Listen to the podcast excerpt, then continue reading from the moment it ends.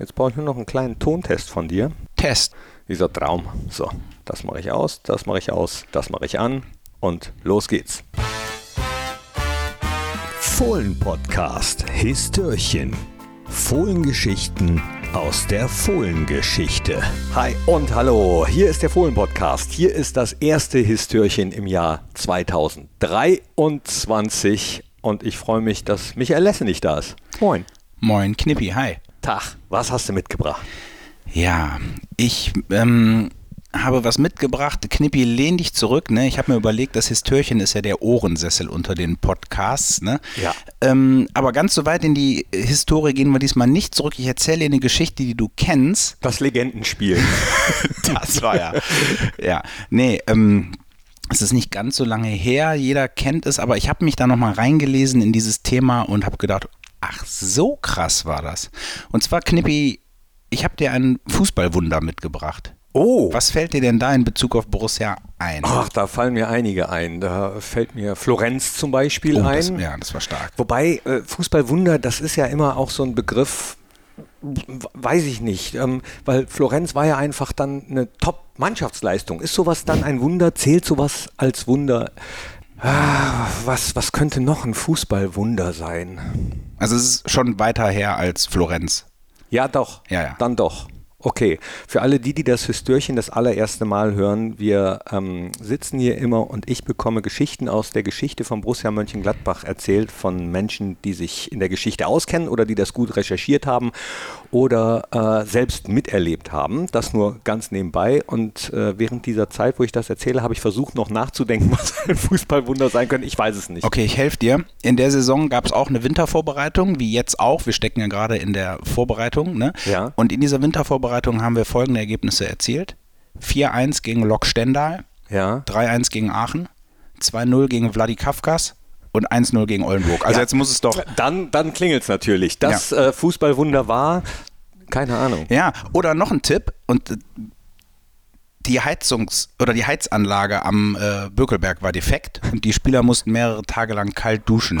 Also so wissen wir schon mal, es ist Bökelberg-Zeit. Bökelberg-Zeit und ich sage dir, dass diese defekte Heizanlage noch längst nicht die schlimmste Nachricht in diesem Jahr war, denn es war Das Abstiegsjahr. das Jahr davor. 97, 98 und das Wunder von Wolfsburg. Oh, dann, äh, ja, doch, da, da habe ich äh, mit vielen Menschen vorm Fernseher gesessen und mir das angeschaut. Stefan Effenberg hat bei uns gespielt, Genau. äh, Friedel Rausch war Trainer, Ja, das genau. weiß ich auch noch alles. Doch, das war ein Fußballwunder.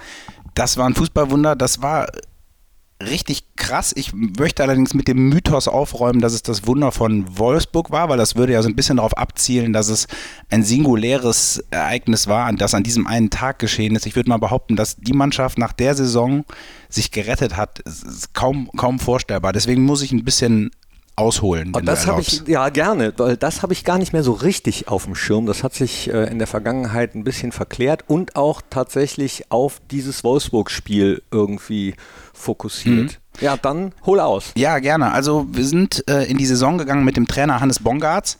Äh, übrigens äh, schon mal schon mal gespoilert, das ist die erst, wird die erste Saison werden, in der Borussia drei Trainer beschäftigt. Ähm, und zwar Hannes Bongartz ist in die Saison gegangen und hat den UEFA Cup ausgerufen und hat auch gesagt, in drei Jahren möchten wir gerne um den Titel mitspielen. Das zumindest stand in den Pressespiegeln, die ich gewälzt habe. Und ja, wie gesagt, wenn man sich am letzten Spieltag rettet, dann weiß man schon, dieses Ziel wurde verfehlt. Ich, erinnere mich auch noch an äh, Hannes Bongartz. Zu dem Zeitpunkt habe ich beim Radio gearbeitet und war immer donnerstags bei den Pressekonferenzen und habe O-Töne geholt, so heißt es. Habe also dem Trainer das Mikrofon unter die Nase gehalten, damit er irgendwas sagt, was er für ein Gefühl hat für die nächsten Spiele, äh, für die nächsten Spiele. Und ich erinnere mich noch an einen O-Ton, da hat er gesagt, ah, ich habe ein gutes Gefühl, die Spieler waren im Training sehr arrangiert. Auf mich, ich war damals noch Fan, auf mich wirkte der tatsächlich immer recht bodenständig und sympathisch, oder? Super, Ja. su äh, super, super äh, netter Kerl. Grüße gehen raus. ja. Trotzdem mit dem UEFA Cup äh, Ja, das war aber eine Hinrunde, die hatte, das, die war sehr, sehr merkwürdig, denn wenn ich dir jetzt sage, wir haben 5-1 gegen 1860 gewonnen, wir haben 4-1 gegen den FC natürlich äh, gewonnen und wir haben, an das Spiel wirst du dich erinnern, wir haben 5 zu 4 in Duisburg gewonnen, also wirklich ein absolut äh, legendäres Spiel. Ähm, ja, aber insgesamt haben wir dann doch zu viel verloren, ähm, sodass wir nach der Hinrunde ähm, auf dem Platz 16 waren und Hannes Bongartz zurückgetreten ist. Das war die sportliche Geschichte der Hinrunde. Jetzt mache ich mal einen ganz kurzen Abriss. Es gab, also Borussia, es gab keinen Tag, wo nicht drin stand, dass der Verein finanziell komplett am Ende ist. Ja. Äh, absolute, also 15 Millionen Mark Schulden hieß es. Ähm, und das war richtig, richtig viel zu, für damalige Verhältnisse. Ähm, die Personalpolitik ging nach dem Pokalsieg 95 recht dolle in die Hose, muss man sagen. Viele, viele falsche Entscheidungen und es gab eine unglaubliche Disharmonie im Verein. Also, dass, wenn man sich diese ganzen Nebenkriegsschauplätze Plätze anguckt, also Kapitän Effenberg gegen Trainer Hannes Bongartz, Präsident Rigalski gegen Manager Rüssmann, Effenberg gegen Rüssmann. Ähm, dann stand immer wieder, kämpfen die Spieler denn überhaupt alle? Beschäftigt der sich nicht schon mit dem nächsten ähm, Verein und der nicht mit dem? Also Borussia drohte wirklich auseinanderzufallen. Und da gab es auch ein sehr, sehr ähm, bemerkenswertes Zitat von Günter Netzer, der damals Kolumnist war, ich glaube für die Bildzeitung, ich weiß es nicht genau, der hat gesagt, es bereitet mir fast körperliche Schmerzen zu sehen, was mit meinem früheren Verein passiert. Ähm, ja, Bongartz tritt zurück, Drigalski als Präsident tritt zurück, für ihn kommt Wilfried Jakobs ähm, und für Hannes Bongartz kommt Norbert Meyer. War bis dahin Trainer der Borussia-Amateure. Man ähm, ja, er, ich mache das Kapitel Norbert Meyer kurz. Es war auch recht kurz. Ähm, er hatte zwei Siege, drei Niederlagen, äh, Quatsch, zwei Siege, drei Unentschieden und fünf Niederlagen äh, wurde dann halt sechs Spieltage vor Schluss entlassen. So, und das ist jetzt der Ausgangspunkt für unsere eigentliche Geschichte. Noch sechs Spiele, Borussia auf dem vorletzten Platz und man brauchte einen neuen Trainer, einen, der schnell hilft, Winfried Schäfer wollte es nicht machen, Ottmar Hitzfeld wollte es nicht machen. Ach, Ottmar Hitzfeld war mhm. auch äh, in der Verlosung? Ja, ja, bevor er dann, äh, meines Wissens, bevor er Trainer bei Dortmund, Dortmund wurde. Ja. Mhm. Ähm, also kam Friedel Rausch, der war 58, äh, seit 27 Jahren im Trainergeschäft, hat bei der Antrittspressekonferenz erzählt, dass er 1976 Schalke schon mal vor dem Abstieg gerettet hat. Da merkt man also schon, das war einer vom, vom alten äh, Schlag. Er hat auch gesagt, ähm, Punkte sind die beste Taktik. Ja, ne? ja. Schön, ne? Sowas wird dann auch gerne mal rausgepackt. Ja. Ach ja, es ist ja auch immer schwierig. Wenn man in Abstiegsnot ist, dann sind solche Geschichten, wie du so eben gesagt hast, ne? der gegen den, Ja. der gegen den, beschäftigt sich der nicht schon damit. Sowas kommt ja dann immer äh, irgendwie aufs Tableau. Und aber was, was soll der gute Mann dann auch sagen stattdessen? Ne? Also Ja. ähm, da muss man in solchen Situationen, glaube ich, nicht viel reden, sondern machen. Absolut. Es gibt ja die unterschiedlichsten Typen. Es gibt diese Rettertypen. Es gibt die, die Ruhe bewahren. Das haben wir bei Borussia ja auch schon oft erlebt oder auch bei anderen Vereinen. Äh, Ob es jetzt ein Peter Neururer ist oder ein Bruno Labbadia. Das sind ja so welche, die in der Jetztzeit gerne mal rausgeholt werden. Äh, gut, Peter Neururer glaube ich jetzt auch schon ein paar Jährchen nicht mehr, ne? Ja. Ja, aber der muss ja, glaube ich, auch durch seine Art äh, irgendwas Magisches an sich haben, ne? Hat er, ich habe ja äh, mit ihm bei Sport 1 im Fan-Talk damals sehr häufig zusammenarbeiten dürfen und dann auch nach den Talks noch mit ihm zusammengesessen und mir Geschichten angehört. Und ganz viele Spieler, die im Fan-Talk auch zu Gast waren, die haben gesagt, oh, unter dem hätte ich auch gern mal gespielt.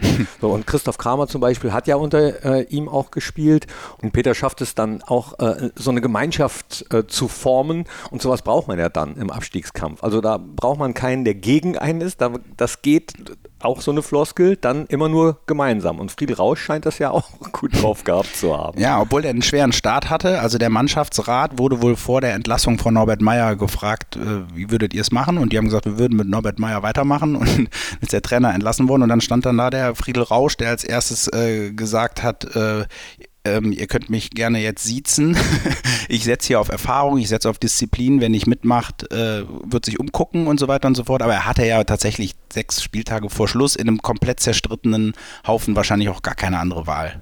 Ja, eigentlich, wenn ich das jetzt so höre, das wusste ich zum Beispiel auch nicht, dass das seine Antrittsworte waren, eigentlich auch gar keine Chance. Ja, Richtig. Er hat übrigens auch noch gesagt, die beste Taktik ist ein Tor mehr schießen als der Gegner. Also nicht nur Punkte sind die beste Taktik, sondern auch. Nein, aber da würde ich, da würd ich jetzt fragen, ja Trainer, was denn jetzt? Sind, ja. jetzt? sind, jetzt? Punkte die beste Taktik oder ein Tor mehr schießen als der Gegner? Wobei ja. ein Tor mehr als der Gegner bedeutet ja automatisch Punkte. Absolut. Und wir wissen ja alle, es gibt die Kommunikation nach außen und, und das, was er in der Kabine gemacht hat. Äh, und da hat er, wie gesagt, folgende Ausgangslage Lage vorgefunden. Ähm, sechs Spiele vor Schluss, Platz 17 und vier Auswärtsspiele von diesen letzten sechs Spielen. Viermal auswärts. Der Kicker hat äh, einen Kommentar geschrieben zu Friedel Rauschs ähm, Einstellung und hat geschrieben, es ist ein fast unmögliches Unterfangen. Wobei wahrscheinlich da nicht nur der Punkterückstand oder der Tabellenplatz gemeint ist, sondern diese Gesamtstimmung in dem Verein. Ja. Dass es da dann in der kurzen Zeit ähm, gelingt, den Bock, wie man so schön sagt, umzustoßen. Das Schöne ist natürlich, ähm, ich habe eben schon gesagt, ich habe viel recherchiert, viel Pressespiegel. Du kannst dir vorstellen, dass bei dem Trainernamen Rausch alle Wortspiele erlaubt waren. Ne? Ja, genau. Das, äh, die alte Journalistenregel No Jokes with Names wird ja gerne mal außer Acht gelassen. Von mir persönlich übrigens auch. Ja, Dito, Dito. Also ja, aber bis zum Siegesrausch dauerte es auf jeden Fall noch was. Okay. Ähm, Friedel wurde Trainer, sein erstes Spiel recht undankbar in Leverkusen. Da hat er aber einen Punkt ergaunert, 1 zu 1. Hat die Ausgangslage nicht so richtig tabellarisch verbessert, aber mental so ein bisschen. Ne? Also man hat da irgendwie einen Punkt mitgenommen und er hat gesagt, hier Jungs, ihr seht, geht's, es geht doch. Und außerdem ist unser nächstes Heimspiel gegen den MSV Duisburg. Und jetzt kommen wir zu einem, ich glaube es war ein Ostersonntag, den der neue Präsident Wilfried Jakobs nach Schlusspfiff als schwärzeste Stunde der Vereinsgeschichte äh, oh. beschreiben sollte. Ja, ja, das war ein Heimspiel gegen Duisburg, ähm, die auch keine Übermannschaft hatten damals und es stand nach der ersten Halbzeit schon 0 zu 3 mhm. und so ist das Spiel auch ausgegangen. Ähm, somit waren es nur noch vier Spiele. Also ähm, die Spieler oder und auch der, der Präsident Jakobs haben in ihren Aussagen schon durchblicken lassen, das war's, das war der Abstieg. Ähm, und Jakobs hat auch gesagt, der Abstieg begann auf dem höchsten Gipfel, 95 mit dem Pokalsieg, dann gingen die Analysen quasi schon los, dabei waren ja noch vier Runden äh, zu gehen. Ja. Ähm, es gab danach Szenen ähm, im Stadion, die Mannschaft ging rein in die Kabine, die Fans, äh, zumindest die in der Nordkurve, Block 16, Block 15, die saßen da fassungslos, haben geweint und dann ähm, ja, sind die Spieler nochmal raus. Da sind ja ganz legendäre Bilder entstanden, der weinende Effenberg am Zaun. Äh, die Spieler haben irgendwie ihre Trikots verschenkt, Fans haben geweint, die haben gesungen Marmorstein und Eisen bricht und so. Also Aber da, unsere Borussia nicht. Ganz ja. genau, ganz genau. Ja. Könnte man eigentlich mal wieder rausholen, das Lied. Ja, absolut. Zum Glück ist die Lage nicht so wie damals. Ne? Ähm, aber das Lied fand ich auch immer cool. Ja. Es ist ein bisschen blöd, ich weiß gar nicht, ob das als Podcast funktioniert, denn ich lese jetzt wieder mal die Tabelle vor. Ja, doch, ähm, doch, doch. Also ähm, ich habe sie dann auch bildlich vor Augen, wenn ich jetzt auch das Ergebnis zum Beispiel höre. 0 zu 3 gegen mhm. Duisburg. Als Endergebnis hört sich das nicht so, so schlimm an. Ne? Und das dann als schwärzeste Stunde äh, zu bezeichnen, äh, weiß ich nicht, aber zeigt mhm. natürlich, dass eigentlich alle dann schon abgeschlossen hatten, ne? Und auch diese Szenen, die du gerade ja, beschreibst. Total. Und ich vermutlich meinte ja auch, der Herr Jakobs damit Borussia war bis zu dem Zeitpunkt ja noch nicht abgestiegen. Es war ja undenkbar, dass dieser Verein jemals absteigt. Und, äh, und er kannte auch das Restprogramm. Also die vier letzten Spiele waren in Dortmund, in Lautern, die waren auf dem Weg, deutscher Meister zu werden. Ja. Zu Hause gegen Hansa Rostock, die haben um den Europapokal gekämpft damals, hatten eine richtig gute Mannschaft unter Ewald Lien. Und das letzte Spiel halt in Wolfsburg. Ähm, ja, und es gab vier Spieltage vor Schluss, vier Punkte Rückstand. Und dann stand dieses Spiel in Dortmund an. Das wurde 2 zu 1 gewonnen. Also ich weiß gar nicht, was damals da mit diesen Borussia-Fans gemacht wurde. Die gingen einfach komplett im Schleudergang. Einmal hoch, einmal runter, einmal hoch, einmal runter. Denn nach diesem Auswärtssieg in Dortmund kam das folgenschwere Spiel beim ersten FC Kaiserslautern. Und Gladbach führt 2 zu 0 als absoluter Außenseiter. Hausi hat damals auch ein Tor geschossen, das weiß ich noch. Und dann kam Olaf Marschall.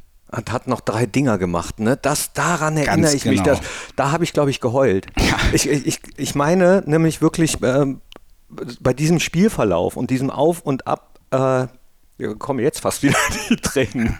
Weil, weil das ist ja, was da mit einem Fußballfan gemacht wird, was der Fußball ja. Mit einem Fan manchmal macht. Und damit meine ich jetzt gar nicht mal nur Borussia-Fans, klar, äh, geht um uns äh, und um unseren Lieblingsverein, aber insgesamt, wie brutal Fußball manchmal sein. Oder auch wie schön manchmal Fußball sein kann. Ne? Ja, total, total. Und, und ich habe in der Borussia-Chronik nachgelesen, dass das Siegtor für Kaiserslautern war natürlich in der 90. Minute und wir kennen alle diese legendären Spiele auf dem Betzenberg. Die haben ja 112 gedauert. Ja. Die haben damals schon so lange nachspielen lassen wie jetzt bei der WM in Katar, nur, nur dass es dann auf der Anzeigetafel äh, nicht angezeigt wurde. Ja. Der Stadionsprecher hat ja, glaube ich, auch ab und zu, äh, wenn die 95. schon lief, gesagt, und in der 89. Spielminute Oh, solltest du auch. Ja, ja habe ich, doch, habe ich, mir, hab ich mir abgeguckt, ja.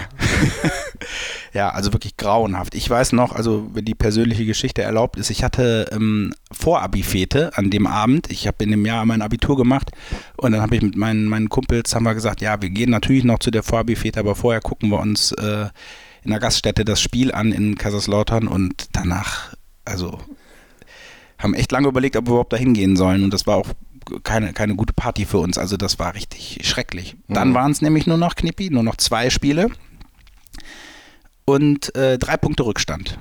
Und die Konkurrenten, die waren Bochum und Karlsruhe. Und Karlsruhe hatte auch eine, eigentlich eine gute Mannschaft. Da hat Ike Hessler gespielt. Ähm, mhm.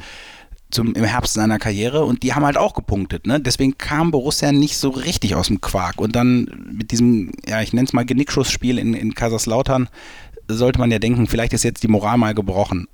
Aber dann kam dieser 33. Spieltag, Heimspiel gegen Rostock, die wollten in den Europapokal.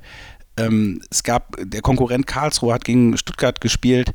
Ähm, und, und, die Torfolge, das wird jetzt zu kompliziert, das alles aufzudröseln, aber zwischenzeitlich war Gladbach zweimal abgestiegen. Also nicht das, ne, also ähm, am vorletzten Spieltag äh, es stand auch kurz vor der Pause 1-0 für Rostock in Gladbach. Olli Neuville hatte das Tor geschossen, übrigens für Rostock. Ja. Äh, und am Ende gewinnt Gladbach aber 5-2. Und wirklich in einer sagenhaften zweiten. 2 ja, ja, nach 0-1 oder 1-1, glaube ich, stand es zur Pause. Und äh, hält sich dieses Türchen halt offen. Ja, und jetzt kommen wir nämlich zu dem Spiel in Wolfsburg. Ja. Genau. Und da haben wir uns auch alle zum Fernsehgucken verabredet ja. bei, äh, bei jemandem. Also wir sind nicht nach Wolfsburg gefahren, ähm, sondern mit, keine Ahnung, mit 20 Mann in, in so einer kleinen Bude. Das war legendär. Wir haben es auch gemacht, weil nämlich wir haben eine Doppelveranstaltung ausgemacht, weil am Abend, ich weiß nicht, ob du dich erinnerst, was an dem Abend war. Nee. Eurovision mit Gildo Horn. ah ja, äh, war der harte Dude da. Äh, ah, ja, nee, nee, ach nee, stimmt gar nicht. Das war äh, Gildo hat euch lieb, ne? Ja, ganz genau, ja. ganz genau. Da sind wir voll mitgegangen und ich glaube, wir haben das Spiel in so einer Mischung aus Borussia-Trikot und Schlagerperücke oder so. Ähm, ja, bei uns im Partykeller, bei meinen also, Eltern im Partykeller geguckt. Also angemessen, würde ich angemessen, sagen. Ja. Und zum Glück wurde es ein doppelter Festtag. Äh, Eurovision war gut und was natürlich viel, viel wichtiger ist, Borussia macht einfach da seine Hausaufgaben in Wolfsburg, spielt total souverän, führt schnell 2-0. Effenberg und Winhoff haben die Tore geschossen. Alle reißen sich nochmal so am Riemen, weil natürlich auch, es war eine totale Sternfahrt nach Wolfsburg. Aus der ganzen Republik sind die Gladbach-Fans dahin gefahren. Da standen wohl 5.000, 6.000 vorm Stadion, die gar keine Karten hatten, die aber die neben dem Stadion ins Stadion reingebrüllt haben und so. Und ja, Boah, unglaublich, unglaublich. Und im Parallelspiel ähm, musste halt Rostock gegen Karlsruhe gewinnen, weil Gladbach drei Punkte zurück war. Und die haben uns den Gefallen auch getan. Also 4 zu 2 hat, hat Rostock gewonnen. Das mussten die, damit wir diese drei Punkte aufholen. Unter anderem hat Steffen Baumgarten Tor geschossen übrigens für, für Rostock. Und ja, dann war das Ding geritzt. Also wir haben es über das Torverhältnis dann geregelt und sind nicht abgestiegen. Ah, der absolute Wahnsinn. Wir alle kennen die Bilder auch ja. in der Fohlenwelt teilweise zu sehen. Friedel Rausch mit Stefan Effenberg ne? Ja. und ähm, überhaupt äh, die Jubelszenen war leider, äh, wie wir jetzt rückblickend alle wissen, eigentlich nur aufgeschoben. Ne? Äh, aber trotzdem, also dieser letzte Spieltag, das ist so brutal, wenn man vor allem auch auf fremde Hilfe angewiesen ist. Wenn man es nicht mehr aus eigener Kraft, wie es ja dann immer so schön heißt, schaffen kann, das ist mit das Ätzendste, was so fußballmäßig, oder vielleicht nicht nur fußballmäßig, wenn, wenn man äh, ja, darauf angewiesen ist, dass andere einem helfen und du hast überhaupt keinen Einfluss mehr darauf. Ja, zum Glück hatte, hatte Rostock noch eigene Ziele mit ihrer, mit ihrer Europapokalteilnahme, aber da hast du völlig recht. Ähm, wenn man immer nach links und rechts gucken muss, das, das kann ja auch den Fokus irgendwie stören, dass man sich selber auf seine Hausaufgaben äh, konzentriert. Damals war das natürlich noch mit Transistorradio, all die Fans mit Radios ja, am Ohr. Wollte ich gerade sagen, ja. da war nichts mit Internet und Smartphone gucken, wie es woanders steht. Ne? Ja. Da musste man sich irgendwie anders behelfen. Äh, Ist stark. Und ich wollte mich eigentlich noch besser vorbereiten, denn der Dompropst Erlemann hatte nämlich angekündigt, wenn Gladbach drin bleibt, dann läuten die Glocken der Münsterkirche. Ach so, ich habe gedacht, dann trinke ich den Messwein Ex. Oh Gott. Ja. Auf jeden Fall um 17.18 Uhr läuteten die Glocken. Ich wollte eigentlich mal gucken, bei welchen Anlässen das der Fall war in der Borussia-Historie. Ähm, klar, so bei, bei, der ersten Meisterschaft und so, das weiß man ja. Ähm, aber auch wann das danach noch der Fall war. Auf jeden Fall merkt man daran, die Stadt atmete auf, äh, zumindest mal für das eine Jahr. Ach, ja. Okay, das mit den Glocken können wir ja noch nachgucken. Wir machen ja, ja. noch einige Histörchen. Stimmt. Das war ein richtig schönes, eine kleine Zeitreise. Ähm, auch vielleicht für diejenigen, die damals dabei waren, schreibt uns das gerne, wie ja. immer, an audio.borussia.de, eure Geschichten, wie ihr euch eventuell an diese Saison erinnert, äh, eventuell auch an dieses Spiel erinnert, wie ihr es geschaut habt. Und nochmal der Aufruf, wenn ihr selbst Histörchen habt, die erzählenswert sind, schreibt uns das auch. Ich habe auch eine Mail bekommen, die lese ich aber erst beim nächsten Mal vor. Das als äh, kleiner Teaser, wie es dann so schön heißt. Zum Abschluss die schlechte Nachricht, Knippi. Das ist 25 Jahre her. Wir sind alt. okay, das ist nichts Neues, aber, ja, so.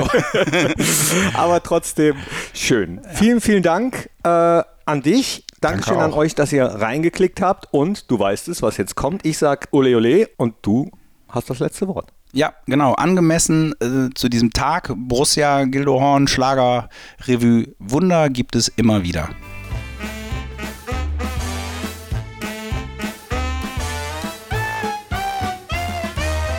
Das war der Fohlen-Podcast Histörchen. Hört auch ein in alle anderen Fohlen-Podcasts von Borussia Mönchengladbach.